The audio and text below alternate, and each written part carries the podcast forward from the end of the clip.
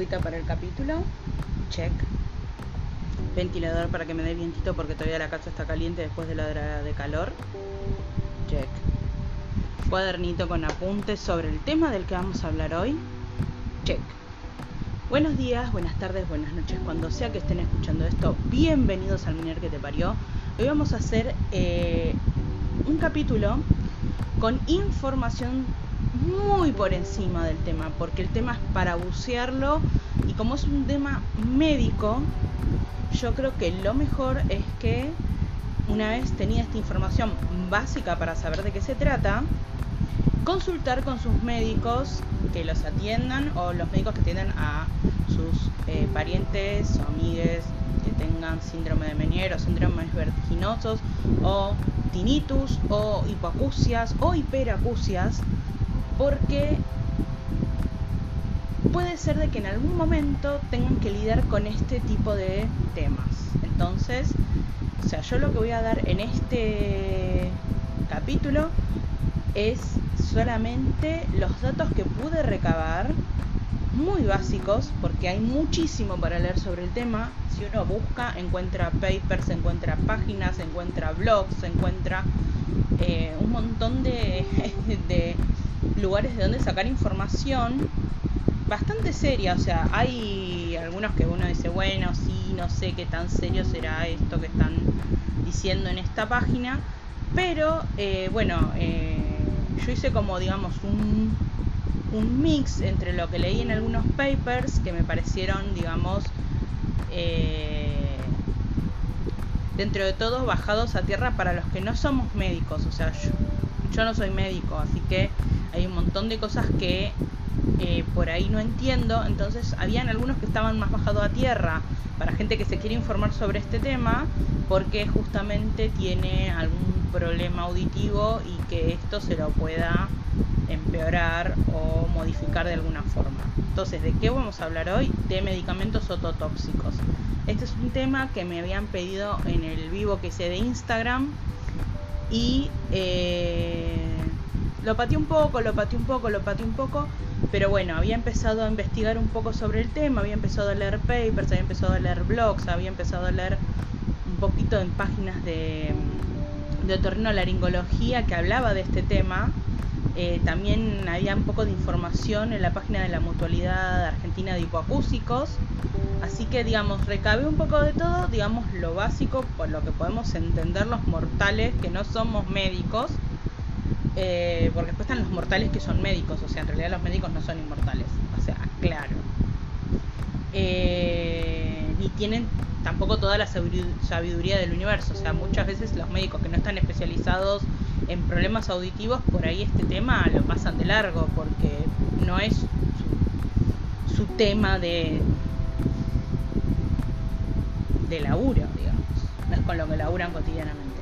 Entonces, arranquemos, que para eso me armé los apuntes, vamos a tomar un poquito de agua, porque esto por ahí se pueda llegar a ser largo. Yo espero que no, porque trato que los, los capítulos que hablan sobre temas médicos no enredarme yo en tantas boludeces como hago siempre, porque justamente quiero transmitir la información que logré recabar en forma concisa y para que si surgen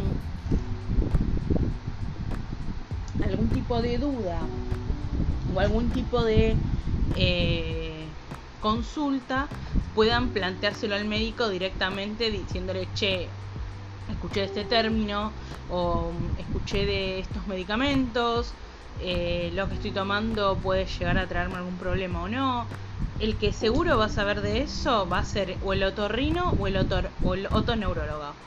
Eh, igual puede ser que vos tengas un médico de familia, un cardiólogo, un eh, gerontólogo, un andrólogo, un ginecólogo, o sea, cualquier tipo de, de profesional que puede tener ideas sobre este tema también, porque, dale, es un tema que tampoco es tan desconocido, o sea, por ahí puede ser que algún médico lo desconozca, pero por ahí hay médicos que no son del área específica de oído, pero que saben del tema.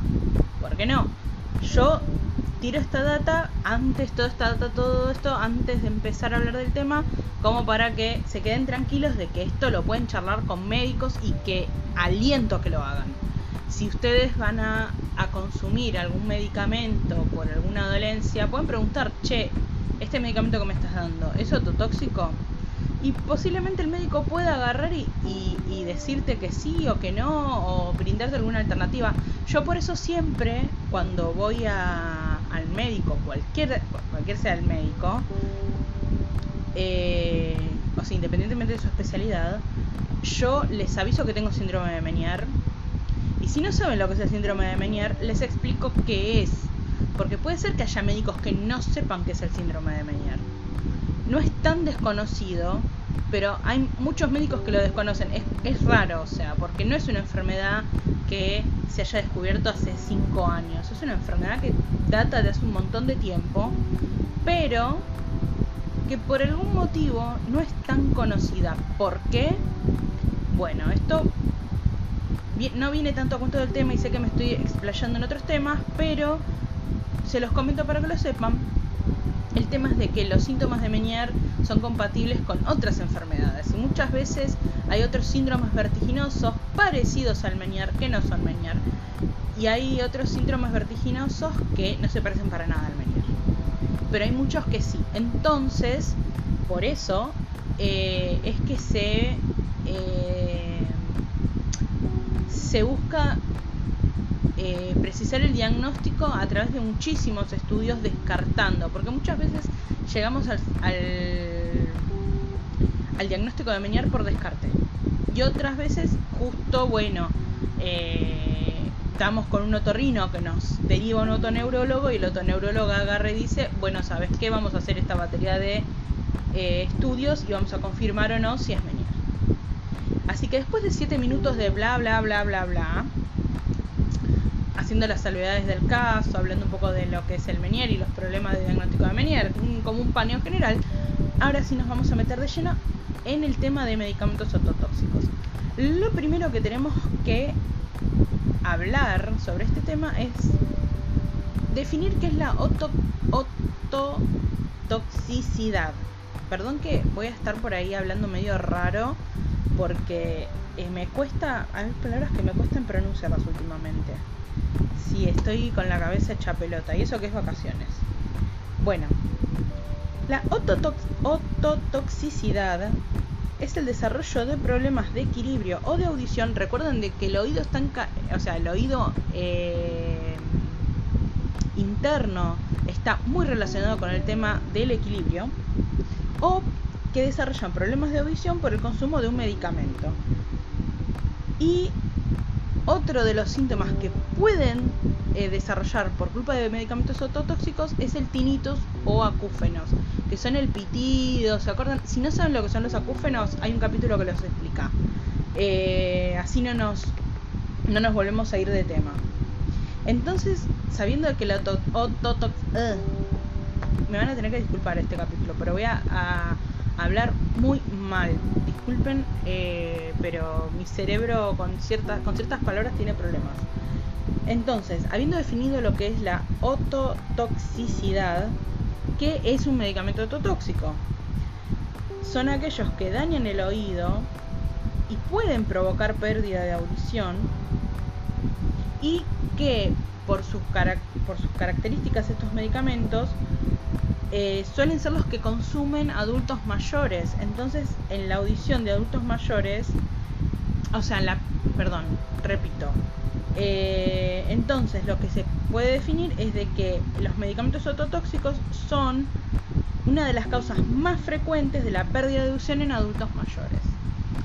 Eh, básicamente porque son los que más cantidad de medicamentos suelen consumir porque una persona mayor suele tener problemas de huesos, problemas pulmonares, problemas cardíacos, problemas pancreáticos, problemas hepáticos, problemas eh, de cognición, problemas, o sea, todos los problemas que puede acarrear la vida del adulto mayor hacen de que consuman en forma periódica medicamentos que pueden traerle como consecuencias, entre otras cosas, eh, la pérdida de audición por tratarse de medicamentos ototóxicos. Ahí di todo el rulo, toda la vuelta. Mil perdones que me, me estoy trabando. Juro de que trato de hacerlo lo mejor posible. Ténganme paciencia. Otra de las preguntas que a mí me surgieron a medida de que empecé a leer sobre este tema de los medicamentos que pueden provocar lesiones en el oído y pueden tener como consecuencias tinnitus, hipoacusias o incluso hiperacusias, es que no hay un tratamiento específico para la ototoxicidad. Pero hay casos en que por ahí el consumo del medicamento ototóxico no fue tan prolongado y que de alguna forma el propio organismo revierte esa situación y uno recupera la audición o deja de sentir el tinnitus o recupera el equilibrio. Depende de, cómo le haya afectado al oído interno, al oído medio o al oído externo. Porque no todos los medicamentos ototóxicos funcionan de la misma forma, porque no son un solo grupo de medicamentos, hay varios grupos, ahora después lo vamos a hablar. Entonces, ¿qué podemos sacar en limpio de esto? Está bien que estoy haciendo atrás y adelante, pero bueno, eh, yo trato de que todo esto quede lo más claro posible. Los medicamentos ototóxicos son aquellos que pueden dañar el oído, que pueden causar tinnitus, que pueden causar hipoacusia, que pueden causar hiperacusia, que pueden traer problemas de equilibrio y que eh, el nicho de gente que suele ser la más afectada por este tipo de medicamentos suelen ser los adultos mayores por los tipos de medicamentos que tienen que consumir para mejorar su calidad de vida y que le trae como consecuencia por el consumo prolongado de estos medicamentos, la periodicidad de tomar estos medicamentos, es que tengan pérdidas auditivas. Igualmente no olvidemos de que las personas mayores a veces por la edad misma también empiezan a perder audición. Entonces a veces es muy difícil saber si fue el medicamento o si fue la propia edad. Eso también es una de las cosas que leí en algunas en algunos papers que encontré y en algunas páginas también lo mencionaban, que si bien los adultos mayores suelen ser, digamos, el nicho de personas que suelen ser más afectados por este tipo de medicamentos, también es como que ¿a quién le echas la culpa? ¿A la edad? ¿Al medicamento? Es difícil, es difícil de saber. Y la realidad es que a veces, qué sé yo, también depende de, qué problema estemos atacando. Si decís, y bueno, ¿qué se le va a hacer? O sea, yo creo que por eso este tipo de temas hay que consultarlos directamente con los médicos, porque los médicos nos van a saber decir mejor por qué ese medicamento sí, por qué otro no, o si hay una opción B, porque tal vez está también ese, ese problema que estuve viendo, que si bien hay muchísimos casos en los que hay una opción B de tratamiento para evitar medicamentos ototóxicos, hay veces que tal vez sea el único medicamento que, puede tomar la persona por otras razones, ya sean alergias, ya sea intolerancia algún componente del, del medicamento, o sea, como siempre les digo, cada caso es muy, pero muy, pero muy particular y por eso les vuelvo a insistir, lo voy a insistir bastante este, en este episodio porque se trata de un tema médico. Siempre consulten al otoneurólogo, al otorrino, al clínico, al neurólogo, al hepatólogo, a quien sea que les esté recetando. Si ustedes pueden consumir ese medicamento por el síndrome que tienen, por los problemas de salud que puedan tener asociados y que si este medicamento que les están dando les puede afectar negativamente en algo y si hay una opción B. Porque por ahí hay una opción B, o sea, una opción C, una opción H, la que sea. Bueno. Eh, agarré y hice como un paneo de los grupos de medicamentos que encontré clasificados como ototóxicos y medio como que hice, a ver, una lista más o menos general de los grupos de medicamentos que suelen ser considerados ototóxicos. No quiere decir que todos los medicamentos que son de este grupo sí o sí son ototóxicos. Algunos, todos son, o muy pocos o muchos. Eso depende del grupo y eso depende de cómo, cómo va, va aumentando va evolucionando la, industria farmacéutica, porque muchas veces por ahí eh, algún tipo de, medicamento en algún momento se hacía con componentes que serían ototóxicos y el día de mañana salen nuevos componentes que tienen el mismo efecto pero no son ototóxicos y se empiezan a fabricar de esa forma. O sea, eh, seamos siempre conscientes de que tanto la medicina como la farmacología, que va muy a la par, están en evolución constante. Por eso los grupos que les voy a mencionar ahora son los que vi mencionados en papers y en un blog que al final del capítulo se los voy a recomendar porque tiene muchísimo dato sobre este tema y sobre tinnitus, que a mí me pareció un, blog muy completo y del que saqué varias fuentes para poder hacerme eh, de la data para, para este paneo general sobre el tema. Entonces, ¿cuáles son los tipos de medicamentos ototóxicos? Encontré, la lista es esta.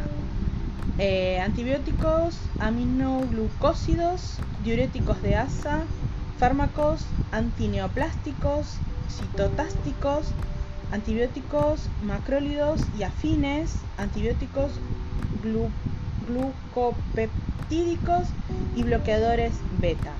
Ahora, todo, de nuevo, repito, todos los medicamentos de estos grupos son ototóxicos, no necesariamente. Por eso es tan pero tan importante que estos temas, si bien yo esto es una información que está en papers de acceso público, que está en páginas de instituciones de acceso público, que está en blogs de, acceso público, siempre igual pregunten a su médico de confianza, porque esto es un tema que si bien está bueno saber de que existen estos medicamentos, también está bueno de que pregunten, pregunten a sus médicos. Sus médicos van a ser los que mejor sepan aconsejarlos porque conocen su caso, porque conocen las particularidades de su síndrome de Menier, las particularidades de su síndrome vestibular o del problema que tengan en el oído o el problema que en general que puedas tener. Entonces, una vez que uno tomó un medicamento tóxico y tuvo un daño en su aparato auditivo, sea eh, hipoacusia, hiperacusia, tinnitus, pérdida el equilibrio. ¿Qué pasa? ¿Es permanente o es reversible? Y en realidad depende del fármaco y del tiempo que lo hayas consumido. Hay veces que hay gente que tomó un medicamento ototóxico y no le generó ningún daño. ¿Por qué? Porque tal vez a esa persona no le llegó a hacer esa reacción, porque a veces que es un efecto secundario posible, pero que no se da siempre porque son medicamentos que uno por ahí no toma regularmente. Por ejemplo, uno de los ejemplos es que, por ejemplo, la aspirina, que es un fármaco de venta libre, suele ser ototóxico. Por ejemplo, la aspirina dicen que es ototóxica. Pero que vos te tomes una aspirina porque tenés un dolor de cabeza, ¿hace que pierdas audición? No. No necesariamente. Puede ser de que, por ejemplo, a mí, por ejemplo, mi otoneuróloga me dijo que si me dolía la cabeza no tome aspirina, porque la aspirina es ototóxica, por ejemplo. Mi otoneuróloga me lo dijo a mí, para mi caso particular. O sea, por ahí otros le dicen, mire, si usted necesita tomarse una aspirina, tómesela, no pasa nada, aunque tomes una aspirina. Ahora, otra cosa es si vos agarras y te tomas 25 aspirinas por día. Que aparte de ototoxicidad te haces un agujero en el estómago seguro. Así que sí, hay fármacos de venta libre que son ototóxicos. Por eso es tan importante preguntar, por ejemplo, si uno tiene dolores de cabeza o dolores musculares, cuáles son las opciones que no son ototóxicas. Eso se lo pueden preguntar a su neurólogo de confianza, o a su otorrino de confianza, o a su clínico de confianza, o a su médico de familia de confianza, para que les diga, mire, yo tengo este síndrome y tengo miedo de que ciertos medicamentos puedan afectarme negativamente a mi síndrome de Menier. ¿Qué me recomiendo tomar si tengo, no sé, dolor de cabeza? Y capaz que le dicen, mire, si tomo una aspirina no pasa nada, o mire, evite la aspirina, tome otro tipo de analgésico. Que los hay, hay siempre opciones B en ese tipo de cosas. Diferente es cuando estamos hablando de un eh, de un caso de una enfermedad por ahí más grave, hay que ver si hay opción B o no. Y eso, por eso, siempre hay que eh, tener muy en claro el diagnóstico que se tiene y hablar siempre en interconsulta con ambos médicos, decirle, mire, mi médico, mi neurólogo me dijo esto, mi médico de determinada área de la medicina con la que estoy iniciando un tratamiento me recetó esto, ¿qué puedo hacer? O eh, decirle a la persona, mire de que yo tengo este síndrome o este problema, eh, este medicamento, eso no es ototóxico, ¿hay alguna opción B? siempre pregunten. No está mal preguntarle al médico. Yo no, no, les están cuestionando el, tratamiento. Les, están preguntando si hay una opción B porque ustedes tienen una condición que es preferible resguardar el oído. Así que bueno, bien. Eh, encontré, encontré eh, varias listas de medicamentos ototóxicos súper detalladas eh, que dicen, por ejemplo, si la ototoxicidad es regular en ese tipo de medicamentos, o en ese medicamento en particular, si es un efecto secundario que no es frecuente, o que si es o si sí es frecuente. O sea, está bastante bien detallado y me pareció interesante tener la mano, por ahí no, pero por ahí en algunas situaciones particulares agarrar y si el médico que nos atiende no tiene una lista actualizada, poder acercarle esta, a ver qué, opina. Pero bueno, eh, la, la lista más actualizada que encontré de medicamentos ototóxicos estaba eh, en el blog de Lucas Otin. Eh, la verdad que este blog a mí me gustó muchísimo, primero porque me parece que eh, las notas que tiene son muy claras y están bien bajadas a tierra para quienes no somos médicos. Aparte lo que me gustó es que hay una nota muy muy completa sobre medicamentos ototóxicos con la cual van a poder profundizar mucho más de lo que se habló en este capítulo. Y también me pareció súper interesante de que tiene muchísima, pero muchísima data sobre tinnitus o acúfenos. Incluso tiene sobre hiperacusia, que es un tema que no, no se conoce tanto. O sea, yo sobre la hiperacusia no sabía que existía. O sea, no tenía idea de que existía la hiperacusia. Hasta que leí en eh, grupos de tinnitus de gente que padece hiperacusia. Y acá me pareció muy muy buena la data que hay, muy detallada, muy ordenada y que yo creo de que para los que eh, gustan interiorizarse en el tema porque por ahí sufren de este problema, la verdad que se los voy a recomendar muchísimo. Les paso la dirección, es Otin y Lucas, o sea, Otin Y lucas.blogspot.com. Es muy completo este blog. La verdad es que no solo es archivos sobre eh, páginas o sobre sitios o sobre podcasts o sobre otras eh, fuentes de información porque uno no, no quiere terminar haciéndole el chivo a nadie para que no venga otro y diga, ah, vos agarrás y recomendás a alguien y, no recomendaste a, a, pero no recomendás a B, pero no recomendás a C, o recomendás a C, pero no recomendás a, A, pero sí recomendás un poco a B. Bueno, para evitar el tema es, este blog en particular lo, difundo porque me pareció que tiene muchísima información importante e interesante para los que tenemos problemas con el tinnitus o los que tienen problemas de hiperacusia que tal vez necesiten una punta de dónde averiguar cosas eh, sobre la temática y no sepan de dónde empezar a leer sobre el tema. Bueno, acá es un buen lugar para empezar a leer.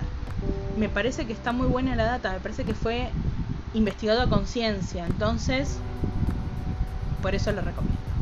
Súper, súper largo el capítulo. Yo pensé que iba a ser mucho más corto, pero eh, di un par de vueltas que no debería haber dado, admito.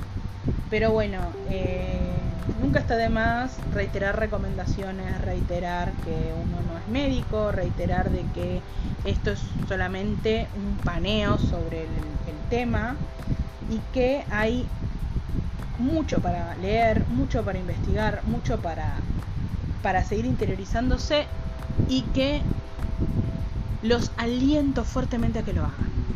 Por favor, no se queden solo con lo que yo les digo. Como siempre que hablo de temas que tienen que ver con, con medicina, eh, reitero muchas veces durante todo el capítulo de que por favor siempre consulten a un médico antes de tomar alguna decisión. Siempre. Hablamos de decisiones médicas y de tratamiento, ¿no? Si ustedes agarran y tienen la lista de ototóxicos y ven ahí y dice, ah, sí, bueno, puede, puede ser de que tenga algún efecto ototóxico, ah, no lo tomo, no, hablen con el otorrino, hablen con el otoneurólogo y díganle, che, miren, me recetaron esto, si lo consumo en las dosis que me dio el médico, denle toda la data, puede provocarme algún daño. Posiblemente le digan, no, mira, con esa dosis que es tal, la verdad es que la probabilidad de que te afecte negativamente es baja y listo, ya está, te quedas tranquilo. Siempre consulten al médico, no me voy a cansar de repetirlo, siempre consulten al médico. Así que bueno, eh, espero que les haya gustado, espero que les haya sido útil, espero de que le puedan sacar provecho y nuevamente es un tema que está bueno para profundizarlo porque ya les digo, eh, no siempre se sabe tanto del tema. Así que está bueno charlarlo, hablar sobre eso, pero sobre todo informarse con los que saben que son los médicos. Así que bueno, con eso los dejo. Espero que el próximo capítulo sea de otro tema más entretenido, que por ahí hay gente que con los temas de medicina no, se, no le gustan tanto, pero bueno, esto me lo habían pedido y esto ya lo tenía marcado para hacerlo, ya había empezado a investigarlo. Y bueno, eh, lo prometido es deuda y he saldado mi deuda. Chau, chau.